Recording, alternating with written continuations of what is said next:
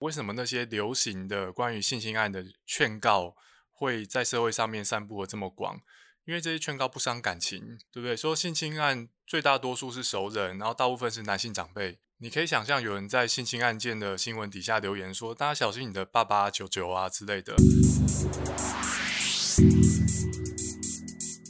现在你收听的节目是《名人堂名人放送》。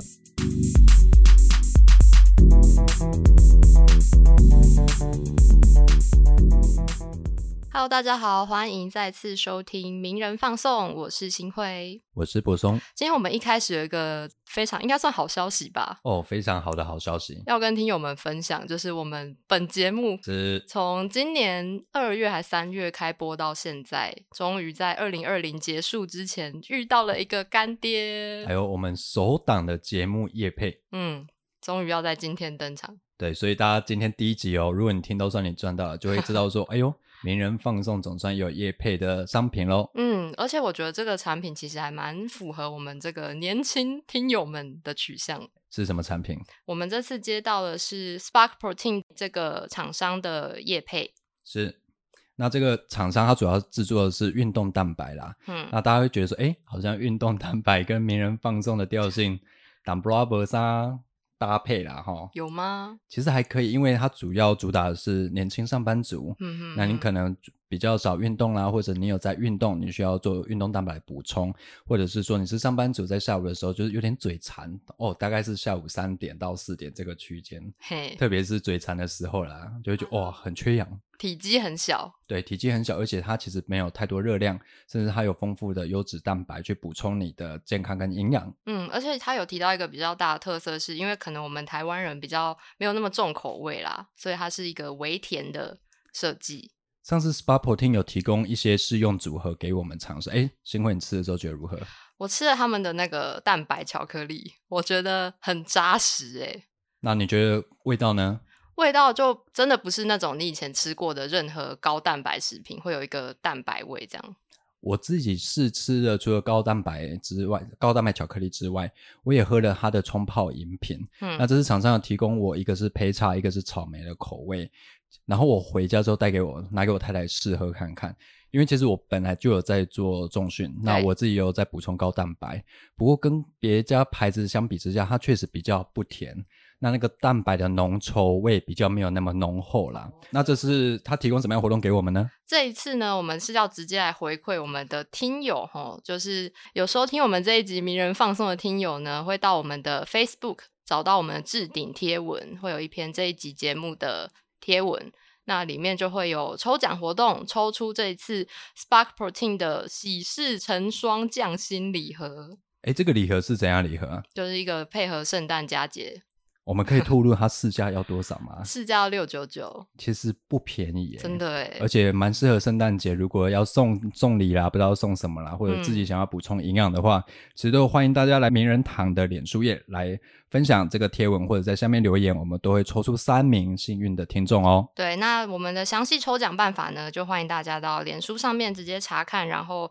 就有机会得到这个礼盒。我们会抽出三位幸运的听友。那如果你没有抽到也没关系啦。厂商另外提供了限时折扣码的活动，只要你即日起呢到 Spa Protein 官网结账，输入 Voicer 零五 V O I C E R 零五就可以享九五折优惠。那折扣码使用期限到今年的年底哦。那我们也会把这些资讯都放在这一集节目的资讯栏，就欢迎有兴趣的听友们马上去查看喽。哎，也希望厂商满意啦。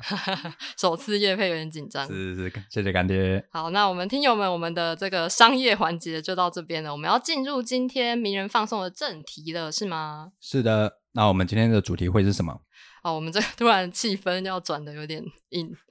呃，这一集呢，其实是在也算是名人放松一直也有在关心的性别议题。没错。那不知道听友们前阵子有没有在社群网站上开始看到一些呃谈论说性暴力发生是源自动物性这样子的论点？是的。那前阵子在长隆大学的女学生命案中呢，其实也有同样的观点出现，会觉得说啊，这个女性受害可能是自己。的问题太晚回家，太晚回家或者穿太少，嗯，那如果人家长得不是社会主流价值观所认同的美的话，大家会又会觉得说，哎，长这样安全吗？哦，对，哇，这个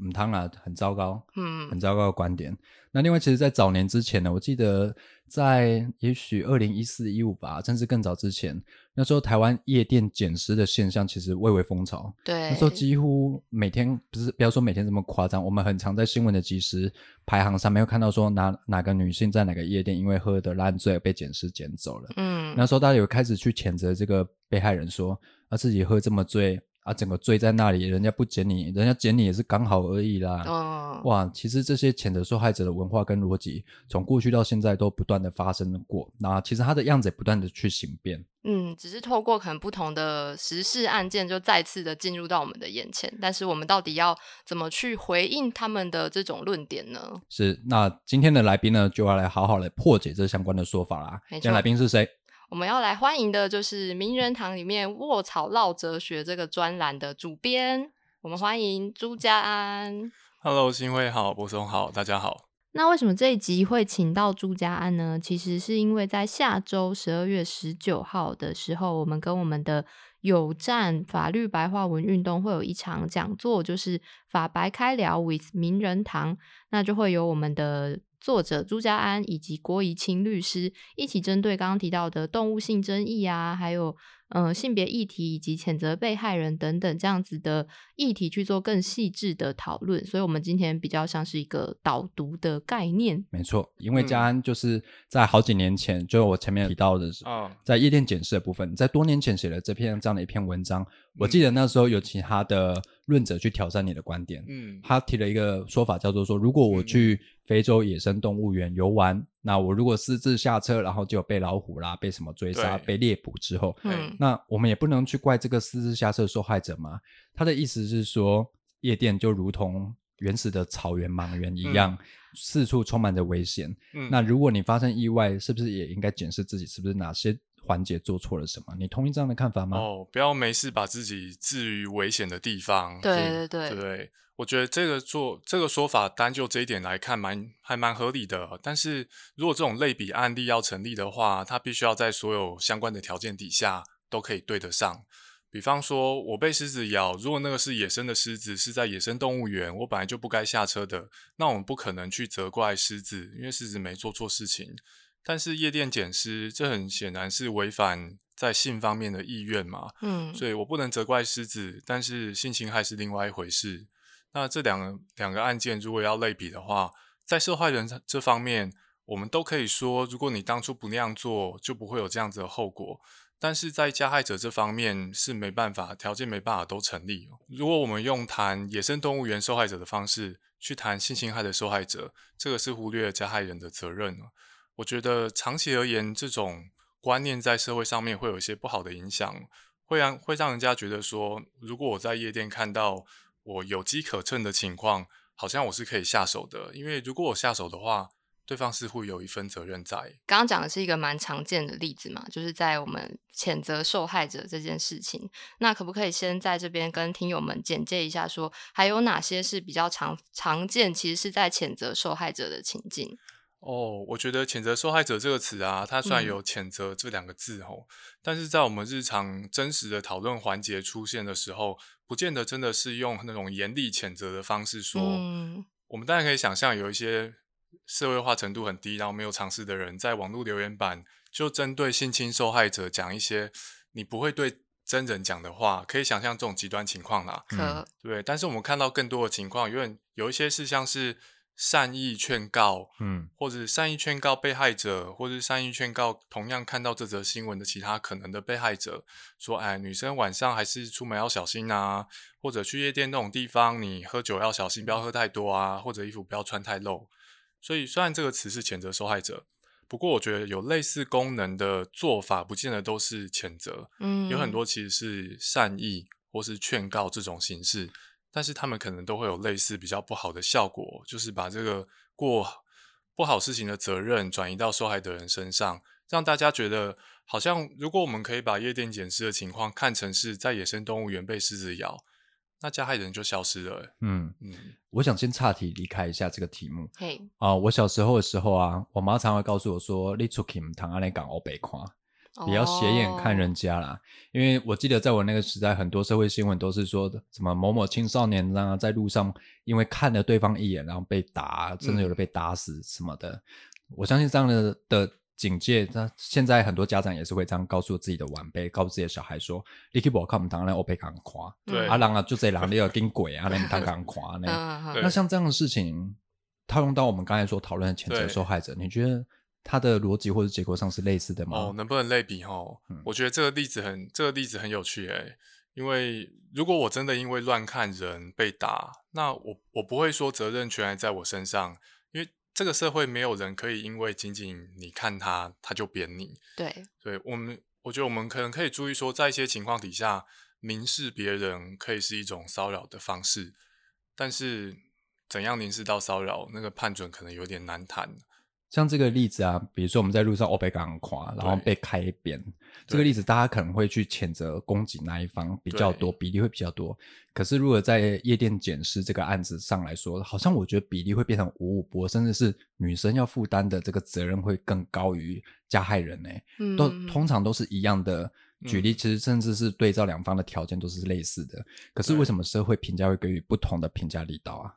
我觉得这个社会还蛮习惯指导女生应该如何生活的，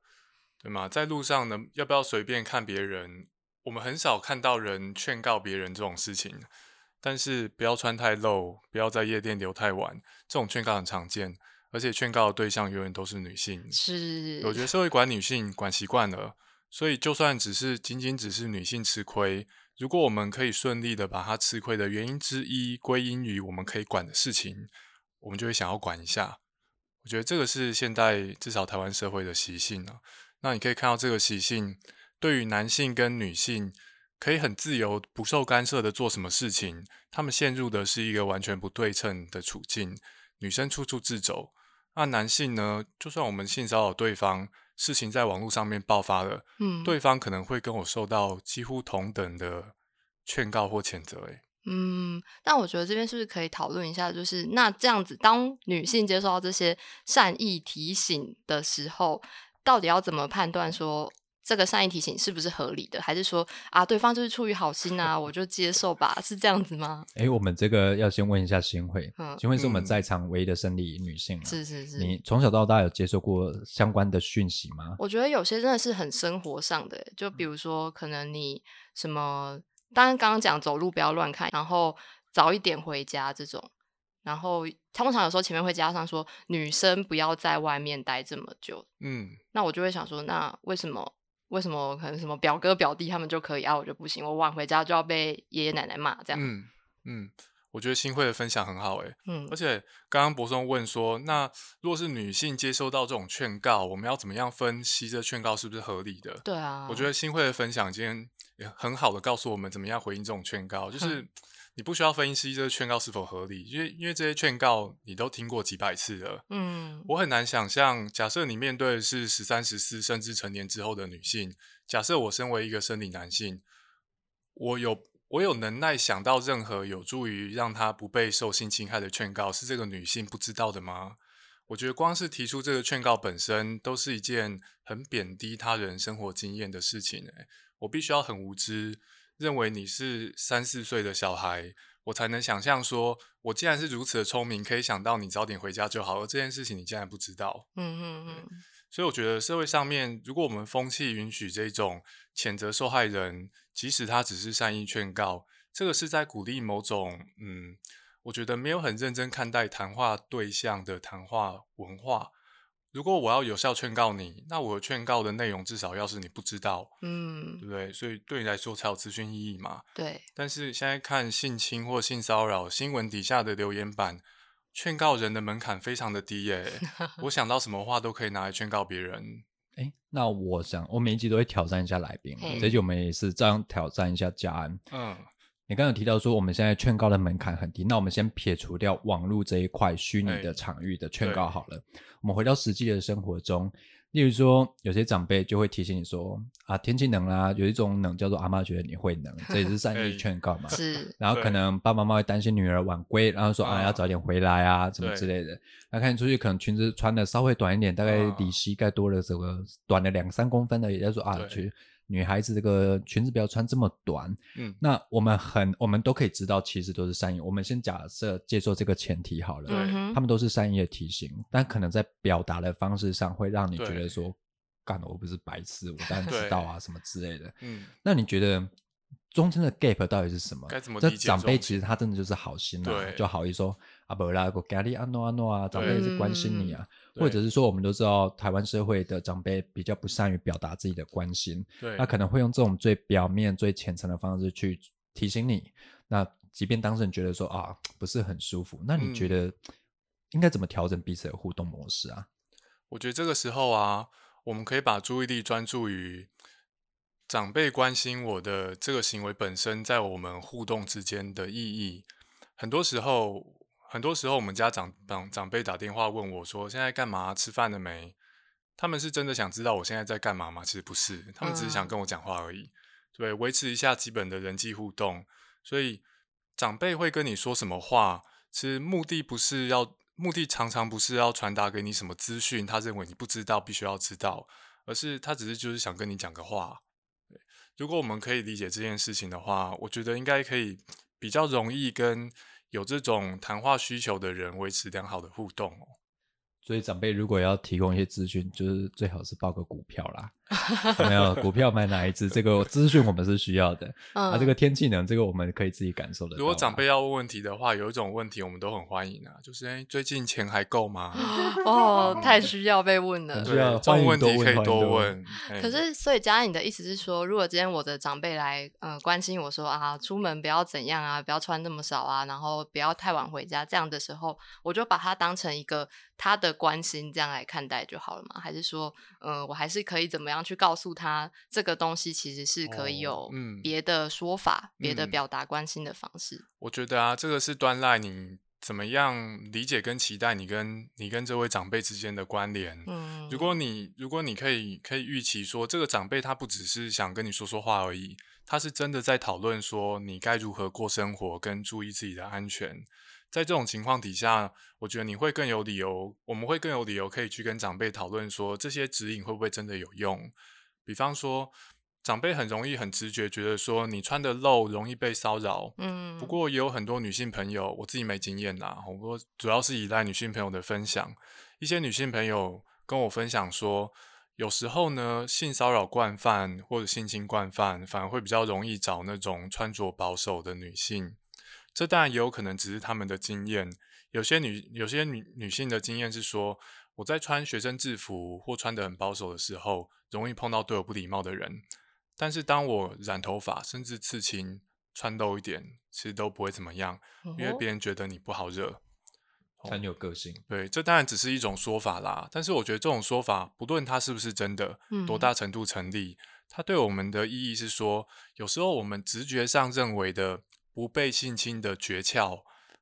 跟事实不见得重叠。有一些有些条件可能我没有考量过，哦，就是你可能我我可能不是性侵惯犯，然后我相信大家也不是，所以要去捉摸他们在想些什么，有哪些考量，可能需要一些想象力，不是我们直觉可以搞定哦。嗯，就不是只是说哦，你只要不要穿那么少，你只要不要晚归就 OK 的，因为其实还是有很嗯多复杂的其他的案例。对啊，是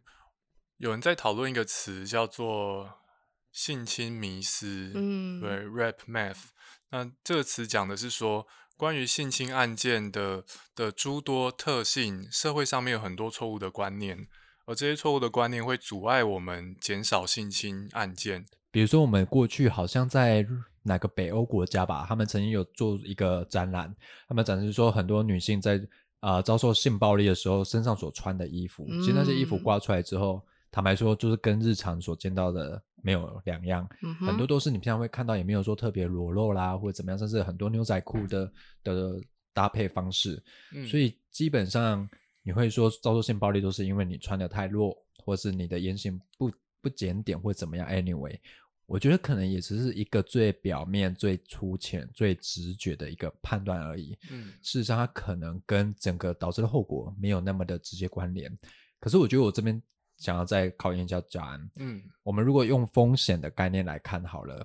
嗯穿着裸露，那夜归、晚归这些事，可能是诸多风险之一。对，那如果我们为了降低风险，就要排除其他额外风险。那我们如果一排除，比如说穿着裸露啦、夜归这些风险之后，那我是不是可以用这样的方式去思考关于善意提醒受害者或是责怪受害者这样的现象或文化？风险考量是不是合理？吼，嗯，就说我们可以想象说，好吧，但是如果我们主要着重潜在性侵受害人的安全，我们暂时先不管，先先不管加害人怎样啦。就是说，受害人人有可能受害，我希望大家安全。然后有一些指引可以让我们安全的几率往上提升，那我们该不该照做？我觉得，如果这个指引是完整的，而且成本我们可以负担，那就是合理的选择。因为有时候为了安全牺牲自由是我们都愿意做的事嘛，像是等红灯。但是问题是，这个指引是不是完整而且准确？像是我们容易想到直觉上指引，不要晚归，不要穿太露。那前面有分享说，可能有些有些人他会挑，觉得你穿着保守可能比较好欺负，所以把你当成目标。那不要晚归的话，我记得相关统计性侵案。性侵案件的加害人大多数是熟人，是，对啊，所以这跟这可能反而会建议我们 离熟人远一点，离熟人远一点。但是我觉得这样想，我们其实很很容易可以想象，哦，为什么那些流行的关于性侵案的劝告会在社会上面散布的这么广？因为这些劝告不伤感情，对不对？说性侵案举最大最大多数是熟人，然后大部分是男性长辈。你可以想象有人在性侵案件的新闻底下留言说：“大家小心你的爸爸、舅舅啊之类的。”我们不会留这种言，因为觉得太伤感情了。我下次可以这样留留看，哎，那会怎么样？哎，我觉得可以试试看。对啊，然后九卷也提供了一个方向，哎，对啊，我觉得留言者就算留言者都是出于善意，他也是选择身为留言者最容易走的一条路。而现在台湾要避免性侵案，要给别人劝告，最容易走的一条路就是减少女性的自由。对吗？你是女生，你不要穿，不要穿那么少就没事啦。然后早点回家就没事啦，不要去夜店就没事啦。讲这些很容易啊，因为这个社会很习惯管束女性嘛。嗯所以，我们前面讲到说，我给你劝告，门劝告门槛很高还是很低？其实蛮低的，而且这个低门槛是建立在。在这个社会，女性跟男性，大家看待这两种人应该想有多大的自由，看法是不太一样的。这是前提底下，嗯，刚刚家人提到说，如果我们为了降低风险，我们制定出一个指引，嗯，那这个指引必须是完整的，甚至是有效的，我们才会去遵守这个样的风险管理的指引。对。可是我觉得刚刚家人提到一个，例如说晚归这件事情，那为什么这个指引只针对女性？如果它是一个完整的风险指引的话，应该是通用于所有的人。可是我们发现社会上会把这样的指引加诸于女性身上，比如跟他说：“哎，家人要早一点回来哦，外面很危险哦。”比较不会加诸于生理男性之上。哎，性侵案件的加害人绝大多数是生理男性。如果我们我们要有一个指引维持社会上面关于性的安全，这指引应该是生理男性不要出门之类的。哦，有道理，赞成。对 啊，对，免 免费配发所有生理男性 PS 五，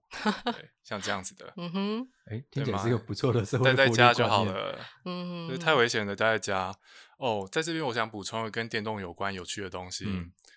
很多人怀疑说暴力电玩会增加暴力犯罪事件，哦，对啊，对，但是据我所知，有些统计是说，在一些很受欢迎的暴力电玩推刚上市那期间。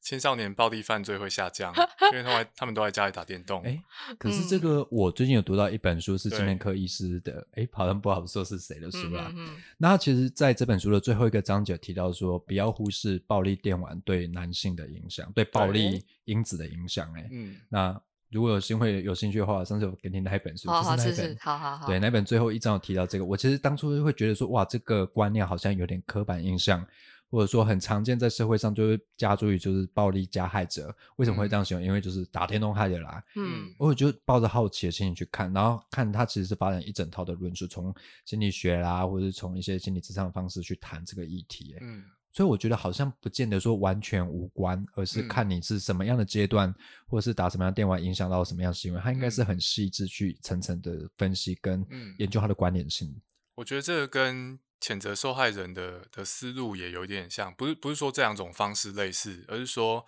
我们在思考什么样的因素让人成为暴力加害人的时候，嗯，跟我们在思考什么样因素让人成为性侵受害者的时候，我们都会找最容易的路线。哦，比方说，假设我是青少年，我拿枪到学校扫射杀一堆人，然后自杀，然后警方调查就翻我的房间，然后发现我有 GTA 这种暴力游戏，嗯记者出现了，如如果记者知道了，那我在玩 GTA 这件事情就会变成报纸头条，对，因为这个很容易写。哦，但我觉得暴力电玩对人的影响是还有研究跟讨论空间啊，这个不嗯好、不好说死，嗯嗯嗯哦，也是一个值得谈的议题。这样是不是嗯就是在说，其实大家也并不是真的追求我要一个真正的结果或理由，我只是觉得你说的，比如说你说哦，他打暴力电玩，所以他杀人，这刚好很符合我的直觉，而且好像很合理，嗯，然后我们就会很轻易的接受这样子的原因。对啊，还有我的感想，恐怕是房间以后要收好，还有你的脸书页啊，要呈现什么，可能都要先管理好哦，，真的，以免你出事之后，你的脸书被人家发现，然后说哇，上面都是仇恨言论啊，什么之难怪你怎样怎对样对对，对啊，像是平常打什么电动、看什么漫画小说，这些都是如果你以后出去杀人，房间就会被人家翻嘛，然后就出现在报纸头条。那我一定以后桌面要维持着名人堂的网站网页这样，那出事之后大家说，哎、他都看名人堂哎、这样，就呢，哇，难怪会这样，对啊，说不定会变成这样，就读这种不三不四的网站这种 之类的。不过我觉得在这边有有一个呃普遍的东西，大家可以注意哈，就是说主流或大家广泛接受的看法，有时候不见得是最切合事实或最有证据支持，嗯，有可能只是大家都觉得它符合直觉，所以大家都会分享，然后很容易接受。像你不要被性侵，就不要穿那么露，对，大家都接受，然后都会想分享，所以它散布的很广泛。不过它多少程度符合事实，其实我们不知道。嗯可是这让我想到一件事啊，比如说我们做公共议题的嘛，常常就会觉得，其实大家很容易接受那种公式化、非 A 即 B 的答案，就是你因为怎样，所以你才怎么样。那你要告诉他说，哎，没有，不是这样子的，其实背后有什么样的原因啦、历史成因啦、背景啦、脉络啦，那政策上的不和睦啊，所以才得得得得嗯层层环节才导致这样的结果。但好像因为这样的思路方式太过复杂，反而大家无法理解，因此最容易接受就是说你因为做了什么，所以才因为怎样。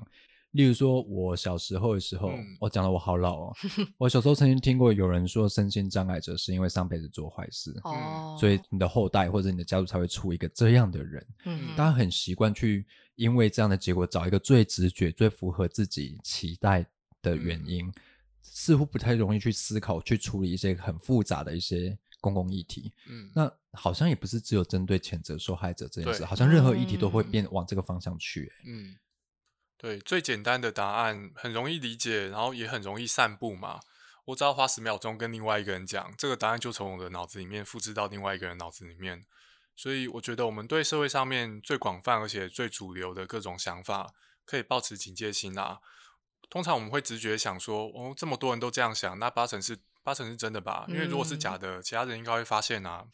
但是散布的最广的想法，有不代表它是最真或最成立，有可能只是它最容易复制跟散布。嗯嗯，这样是不是可以再多举一些例子来讨论看看？就比如说，嗯、可能有的人会讲说，钱财不露白跟叫女生半夜不要走在路上是一样的意思吗？哎，这个真的很常见的。对啊比如说我在虽然说小弟本人是专栏的编辑，但我应该是留言区的编辑才对。我超爱看留言，留言有针对这个议题最常出现一个说法叫做对，就跟钱财不露白一样嘛。对，这你叫女生穿少一点，就跟钱财不露白一样啊！你不会拿着白花花钞票出来面删啊删啊，然后你被抢劫，嗯怪谁？怪我喽！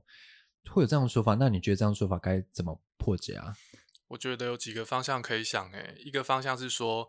嗯，钱财，假设我们对比的是别穿太露好了，钱财不露白跟别穿太露这两种劝告啊，假设全社会的人都遵守，他们对人们造成的牺牲是不一样的。因为别穿太露这个劝告，要叫女性或男性遵守，这个是剥夺掉他们至少一半借由衣着来展现自我的的自由。嗯应该说，就就人类的需求来说，借衣着展现自我的需求还蛮重要的。哎，我炫富也是展现我这个社经地位，尊爵不凡啊！对，但是我觉得看说社会上面多少人真的有这种需求，而且我们讲白了啦，炫富有很多种方式，嗯对，哦拿纸出来扇纸一种方式。我们其实也很常，我们很少看到有人真的拿纸出来扇，比较常看到说把千元大钞摊开在床铺上面，然后拍照上传社群网站，哦，对不对？嗯或者跟名车拍照，类似嗯这种的。我相信人也有炫富的需求、哦，但是我自己觉得说，嗯，请大家遵守钱财不露白，跟请大家遵守要衣着保守，他们砍掉的人类的自由的幅度还是有所差别。嗯，而且更进一步，更进一步讲啊，衣着不露，哦、不要要穿着保守这种建议，在我们讨论的性骚扰跟性侵的讨论脉络底下，最终限制的还是女性。是，所以这种建议如果遵守了，它就是一个针对女性的禁令嘛。嗯，我觉得我们在考虑说，一个社会应该把怎样保护自己的规则当成是尝试的时候，也可以考虑，如果这个规则是尝试，它是不是一个不公平的尝试？如果这个尝试实施下去，只有女性，而且大多数女性都必须要做出牺牲，那它就是一个对女性不公平的规则。嗯，但我这边想要问一个，就是比如说今天我们都遵守钱财不露白这个规则，那嗯今天某富翁他就在他的 Instagram 上面传了一张他躺在钞票海里面的照片，结果就导致有一个那个犯罪集团去他家抢劫，把他的财富洗劫一空了。然后网友就开始说啊，谁叫你要把你的钱 PO 在 IG 上？那这样算谴责被害人吗？我自己硬要说，我会觉得这也算是谴责被害人。嗯，但是比嗯起叫人要穿着保守，这种谴责被害人、谴责被害人比较不严重，因为啊，我们可以对比刚刚提到的一些条件，像是我们很容易叫女性不要晚归跟衣着保守，这是因为社会惯性管女性，嗯，但是我们并没有这种社会风气去管有钱人要不要炫富。哦，对，但对一些人来说，炫富是蛮令人讨厌的啦。如果过度的话，不管你是不是有钱人，但是我觉得它并没有形成一种压制型的社会风气，去去让社会上面的特定族群在展现自我这方面处处自走。嗯这样听起来像是一个社会透过这些严刑禁令啦、规矩指导所形塑的一个文化，嗯而，这个文化是普遍性，只针对特定的性别族群。对，然后，就是刚刚提到说，我们没有一个文化去禁止富翁去炫富。嗯这个台湾社会炫富的恐怕不少啦，哈、那可是我们没有这样文化建说，啊，你不可以炫富，你这个钱财不露白啊，啊，这个嗯谁会跟老板这样说？但是大家就会把这样的文化加注在特定性别上，尤其是女性身上。对，我觉得我们好，我钱被偷了，或者我被性侵了，你说钱财不露白，或者你说别穿别穿那么少，我会说你都是在谴责受害者，没错。但这个谴责受害者，给定台湾现在的社会文化，它的严重程度是大为不同。